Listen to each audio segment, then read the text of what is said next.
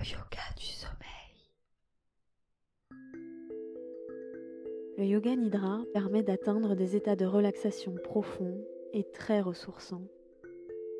C'est un voyage intérieur entre les états de rêve et de méditation. Pour vous préparer à recevoir cette pratique sans effort, il suffit de vous allonger le plus confortablement possible et de vous laisser guider.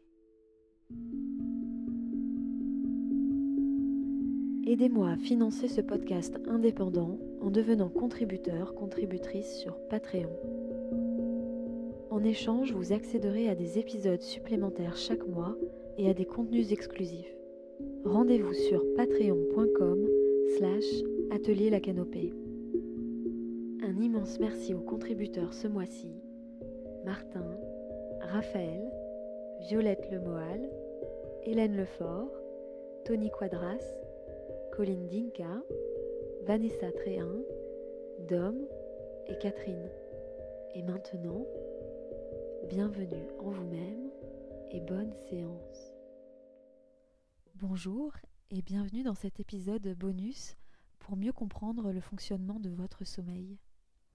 Sonia Bellouti du podcast Sorcière en herbe vous parle ici des mécanismes du sommeil et de ses troubles tels que l'insomnie, et des liens qui existent entre troubles du sommeil et stress, anxiété. L'épisode de Yoga Nidra de cette semaine est accessible aux abonnés Patreon uniquement. Rendez-vous sur patreon.com slash atelier la canopée pour l'écouter ou sur Spotify dans la bannière épisodes exclusifs réservés aux abonnés. Je vous laisse maintenant avec Sonia. Je vous souhaite une très bonne écoute et à bientôt. La nature regorge de trésors qui aident à notre bien-être. La nature nous raconte l'humanité à travers l'usage des plantes culinaires et médicinales. Les premiers remèdes remontent à la préhistoire et les plus anciennes pharmacopées ont plus de 5000 ans. La phytothérapie est une sagesse ancestrale intimement liée aux guérisseuses, des sorcières botanistes qui connaissaient d'instinct et d'intuition les pouvoirs des plantes. Elles détenaient des savoirs uniques face aux maux et à la maladie. Je suis Sonia Bilouti, diplômée de phytoaromathérapie. Je suis autrice et chroniqueuse, une écoféministe descendante de guérisseuse, une sorcière des temps modernes. Et si tu m'écoutes sur Apple Podcasts, Spotify ou sur YouTube, tu peux me laisser un avis, une note ou un commentaire pour faire vivre ce podcast. À partir de cette rentrée, chaque mois, je traiterai un seul et même sujet décliné en trois ou quatre épisodes, dont une invitée ou un invité expert dans son domaine. Pour démarrer la saison 5, je te propose le thème de la santé mentale, qui passe par la gestion du stress et un bon sommeil. Et comme disait l'écrivain allemand du XVIIIe siècle Johann Richter, de la santé du sommeil et de la richesse, on ne jouit pleinement qu'après les avoir perdus et retrouvés. Aujourd'hui donc nous allons parler des troubles du sommeil, de ces mécanismes et le lien entre ces troubles et le stress, l'anxiété et la dépression. Le sommeil est une période de repos, tout le monde le sait, qui comporte plusieurs phases répétitives il y a le sommeil à ondes lentes. Cette phase, d'une durée de 1 à 2 heures, assure la fonction restauratrice de l'organisme et le sommeil réparateur ainsi que la croissance et la jeunesse éternelle par la sécrétion d'hormones de croissance. Le sommeil à ondes rapides a une durée beaucoup plus petite, de 10 à 20 minutes. Il débute par une inhibition complète du tonus musculaire, donc une grande détente, puis le sommeil atteint sa profondeur maximale. C'est le sommeil du rêve ou du cauchemar, et c'est celui qui facilite la mémorisation et l'apprentissage. Une nuit est donc composée de 5 à 6 cycles de sommeil qui alternent les phases à ondes lentes et les phases à ondes rapides. Chaque personne a son propre rythme, indépendant des facteurs extérieurs, pour une durée moyenne de 8 heures de sommeil, en tout cas chez les adultes. Les troubles du sommeil se manifestent par des insomnies ou à l'inverse par une hypersomnie. Mais il n'y a pas qu'un type d'insomnie. Il faut savoir que l'insomnie concerne un tiers de la population des pays dits industrialisés et il y en a trois sortes. Ou on a du mal à s'endormir, ou on est réveillé fréquemment au cours de la nuit, ou encore on se réveille trop tôt le matin. L'insomnie est induite par des facteurs exogènes, extérieurs, comme la prise de substances stimulantes, le café, le thé, trop tard le soir, de médicaments, d'alcool, mais aussi le bruit, le décalage horaire ou le travail de nuit, enfin tout ce qui pourrait perturber de manière exogène, donc extérieure à soi. L'insomnie peut être aussi la conséquence de facteurs endogènes, donc plus intérieurs, comme la douleur, la maladie, l'anxiété et les tensions physiques ou psychiques. Et puis il y a l'hypersomnie, caractérisée par un sommeil supérieur à 10 heures par nuit sur du moyen long terme. Je ne parle pas d'une nuit de temps en temps après avoir fait la fête plusieurs jours ou trop travaillé par exemple. Le sommeil, en sans doute, est crucial pour notre bien-être et notre santé, mais il peut être facilement perturbé par divers facteurs, comme je le disais tout à l'heure, tels que le stress, les problèmes de santé, la douleur, la déprime ou les mauvaises habitudes. Ces problèmes peuvent avoir des répercussions sur notre santé globale. En France, 20 à 30% des habitants rencontrent des soucis de sommeil, dont 10% souffrent d'insomnie sévère et chronique. Le sommeil joue un rôle essentiel dans de nombreuses fonctions corporelles comme la digestion, la régénération cellulaire et la sécrétion d'hormones. Je l'ai dit tout à l'heure, l'hormone de croissance par exemple.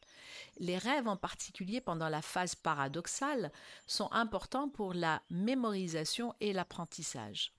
Il faut savoir que des troubles cognitifs graves surviennent après seulement 72 heures sans sommeil, tels que des hallucinations ou des problèmes de coordination.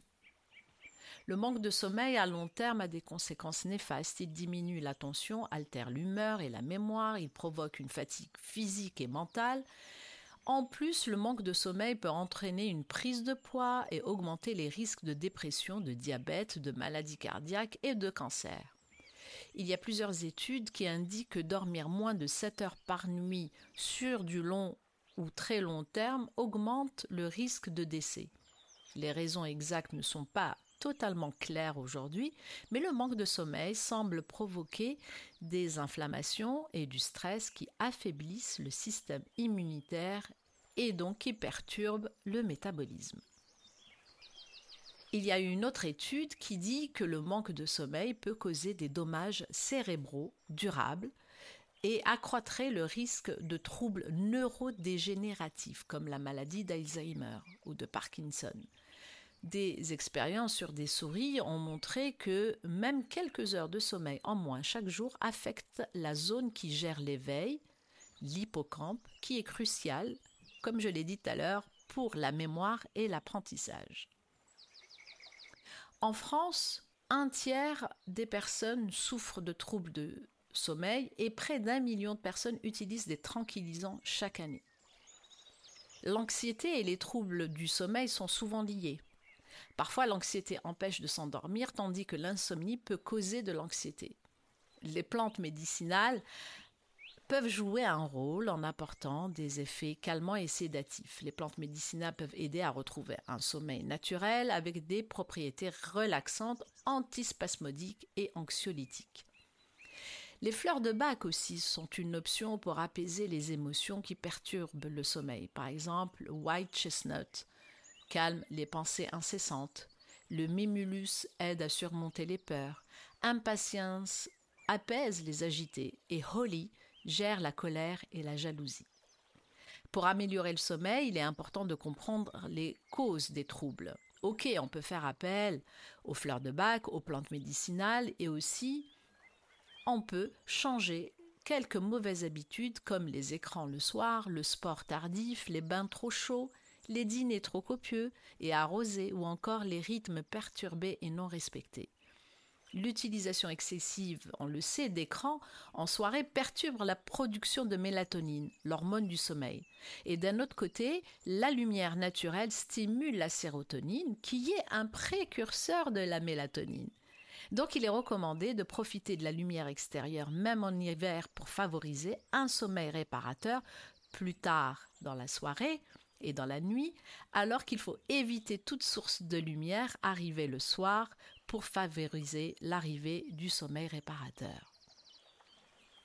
La prochaine fois que tu te demanderas si une nuit blanche en vaut la peine, rappelle-toi que les dettes de sommeil ne sont pas à prendre à la légère. Prendre soin de son sommeil pourrait bien être un investissement pour un avenir sain et une bonne santé.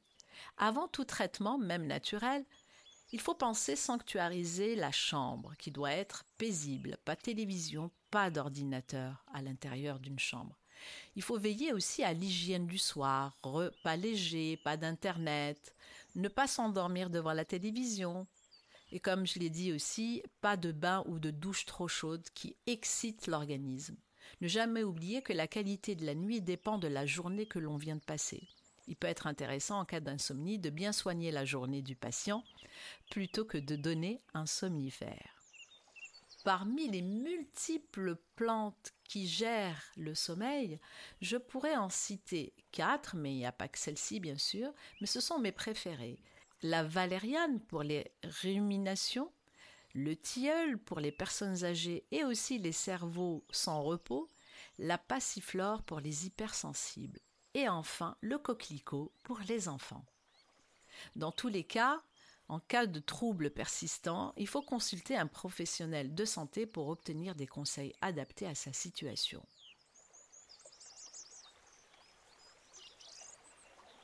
L'anxiété, quant à elle, est une émotion qui surgit quand on ressent une menace pour soi ou pour les autres. L'anxiété est différente de la peur, parce que la peur nous permet et nous met en garde contre un danger réel.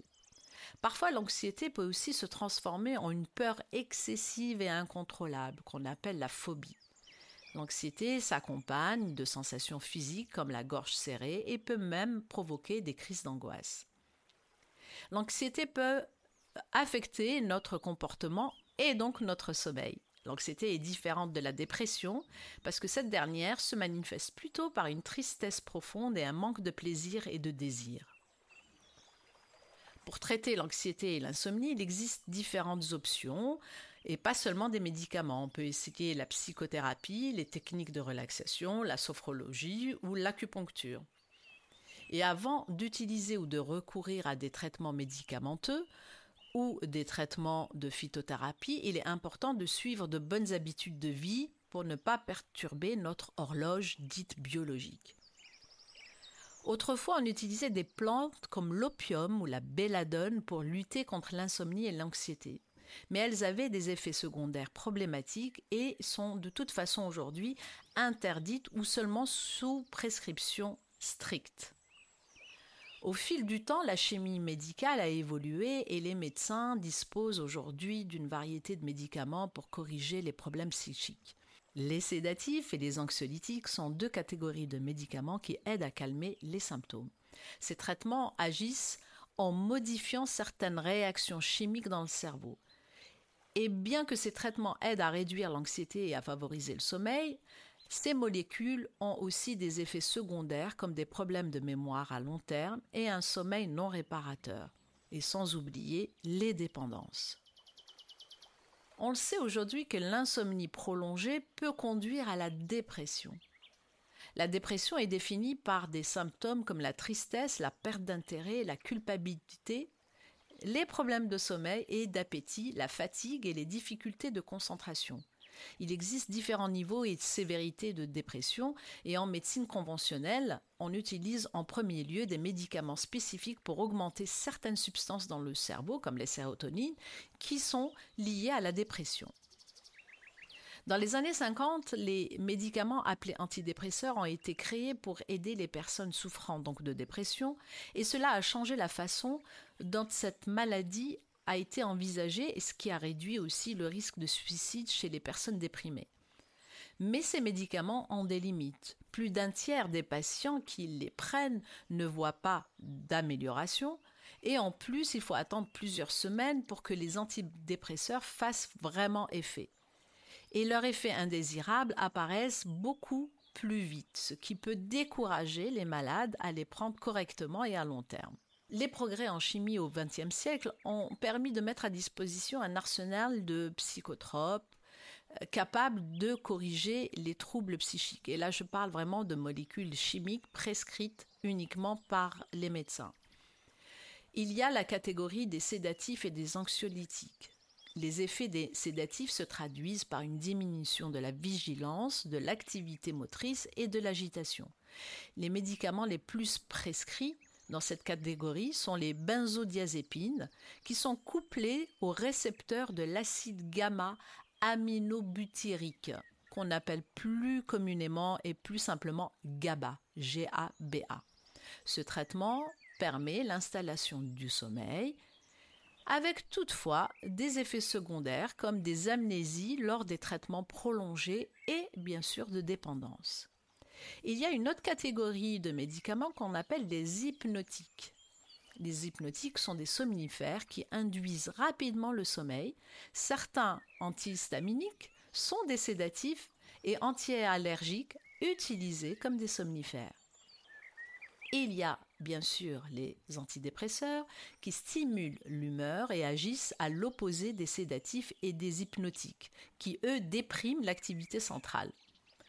Les antidépresseurs augmentent les taux de noradrénaline et de sérotonine. Et enfin, les neuroleptiques, ce sont des tranquillisants majeurs qui permettent la suppression des inhibitions du comportement. Ils sont indiqués, par exemple, dans les traitements de la schizophrénie. Et on le sait aujourd'hui que beaucoup de patients d'insomniaques ou de nerveux choisissent d'utiliser des traitements à base de plantes pour leur dépression, après avoir bien sûr consulté un médecin. L'un des points forts des traitements à base de plantes pour une dépression débutante, c'est que ces plantes agissent rapidement, contrairement aux médicaments synthétiques qui prennent 3 à 4 semaines pour commencer à faire effet. Les résultats des traitements naturels peuvent se faire sentir en quelques jours, ce qui soulage rapidement les patients.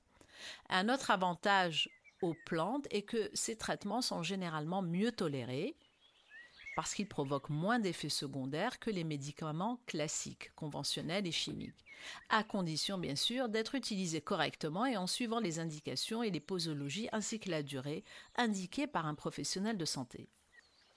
Certaines plantes médicinales sont réputées pour aider contre la dépression et l'anxiété, comme le millepertuis, le safran, la rhodiole, une plante adaptogène redoutable d'efficacité, l'huile essentielle de lavande vraie, et en se basant sur les études récentes, ces plantes sont vraiment efficaces et très simples à trouver sur le marché. Toutes ces plantes que je viens de citer ont été abordées dans différents épisodes de ce podcast.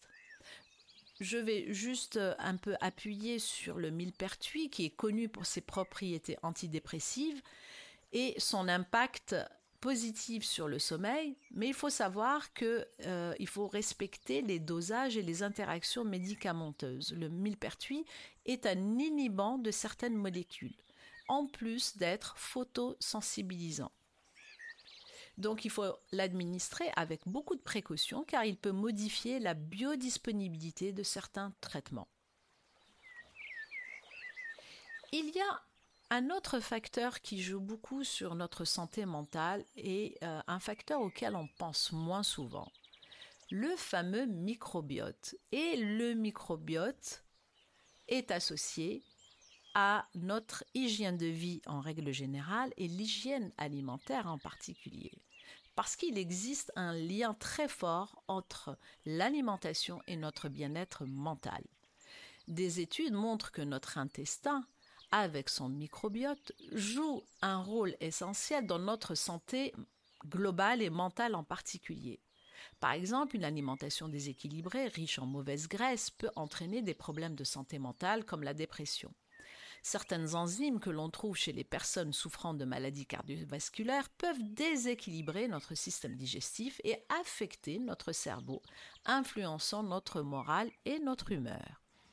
Une alimentation trop riche en acides gras trans ou déséquilibré, trop de viande ou de graisse par exemple, ou trop sucré, engendre progressivement des troubles sur notre santé mentale, un état dépressif et une volonté de se morfondre et de se laisser aller. On sait que le sucre perturbe la production de sérotonine et sa recapture aussi dans l'intestin et donc dans le cerveau. C'est pourquoi il est important de manger de manière équilibrée, ça paraît évident, en privilégiant les aliments sains comme les fruits et les légumes pour renforcer notre système immunitaire et prévenir les maladies, qu'elles soient mentales ou physiques. Et surtout éviter que nos intestins soient enflammés, ce qui détruit un bon microbiote. Et j'en arrive au dernier volet de ce podcast, de ce premier épisode de la série Santé mentale, pour parler du stress. Le stress chronique, on le sait, a une influence délétère sur notre santé, à commencer par la détérioration du sommeil et les conséquences que j'ai évoquées plus tôt dans ce podcast. Donc tu vois bien qu'il y a une sorte de cercle vertueux et tout est intimement lié. Le sommeil provoque anxiété, l'anxiété provoque stress, le stress détériore le sommeil et détériorer le sommeil augmente l'anxiété et on s'en sort plus. Le stress est un sujet qui a été longuement traité l'année dernière dans les épisodes 27 et 28 de ce podcast. Donc je vais revenir sur ce vaste et passionnant sujet à la fin du mois avec l'experte Laurence Bibas. Laurence Bibas est formatrice en entreprise pour la réduction du stress. Elle s'est spécialisée dans la méditation tibétaine depuis 1994. Ça ne date pas d'hier. En tant que membre active de l'Association pour le développement de la mindfulness, elle anime des programmes de méditation en pleine conscience depuis 2008. Je détaillerai lors de cet épisode avec Laurence Bibas les plantes et associations entre elles pour traiter les troubles du sommeil, de l'anxiété et des dépressions légères et débutantes. En résumé, les traitements de l'anxiété, de l'insomnie ou de la dépression ne sont pas forcément médicamenteux. Il y a un panel très large de techniques pour y pallier comme la psychothérapie, les techniques de relaxation, l'acupuncture, le yoga, le sport et l'alimentation équilibrée. Avant d'avoir recours aux médicaments, il est important de régler en quelque sorte sa vie. Le premier acte thérapeutique consiste à restaurer une hygiène de vie bien réglée afin de ne pas perturber nos horloges biologiques. Donc l'hygiène de vie, c'est l'alimentation, le sport, la méditation, les techniques diverses de relaxation, comme la sophrologie ou l'hypnose, le yoga. Et il existe bien sûr de nombreuses plantes qui aident à retrouver calme, sérénité, sommeil réparateur. Plusieurs d'entre elles ont déjà été abordées dans cette émission. Donc en attendant la suite de la série Sommeil, nervosité et stress, je t'invite à écouter ou redécouvrir les épisodes sur les lavandes, l'épisode 5, celui sur le safran, c'est un bon antidépresseur naturel qui peut être combiné aux plantes adaptogènes que j'ai traité dans l'épisode 28. La mélisse, aide à calmer et à bien digérer le soir, c'est l'épisode 22. L'oranger amer ou bigaradier a été traité dans l'épisode 28. Et pour finir, le coquelicot et le millepertuis ont été traités dans l'épisode 33 de Flower Power. Dans le prochain épisode, tu découvriras le yoga nidra et une méditation guidée pour préparer un sommeil de qualité et je te donne rendez-vous fin septembre pour un épisode complet avec une liste de plantes bienfaisantes. Pour une sérénité à presque toute épreuve. Ces informations, bien sûr, ne peuvent en aucun cas se substituer à un avis auprès d'un professionnel de santé. Il est fortement recommandé de prendre conseil auprès de son médecin ou de son pharmacien avant la prise d'une plante sous toute forme que ce soit. Merci pour ton écoute jusqu'ici et merci pour ta fidélité. Si tu as aimé ce rendez-vous et si tu ne veux manquer aucun des prochains épisodes, abonne-toi à la newsletter du podcast Sorcière en herbe. Le lien est dans le descriptif de cet épisode. Et si tu m'écoutes sur Apple Podcast ou Spotify, pense me laisser 5 étoiles pour nourrir et faire grandir cette émission. Je te donne rendez-vous au prochain numéro pour une méditation guidée de Yoga Nidra, le yoga du sommeil, avec Hortense Laurent, fondatrice de l'atelier Canopée. À bientôt!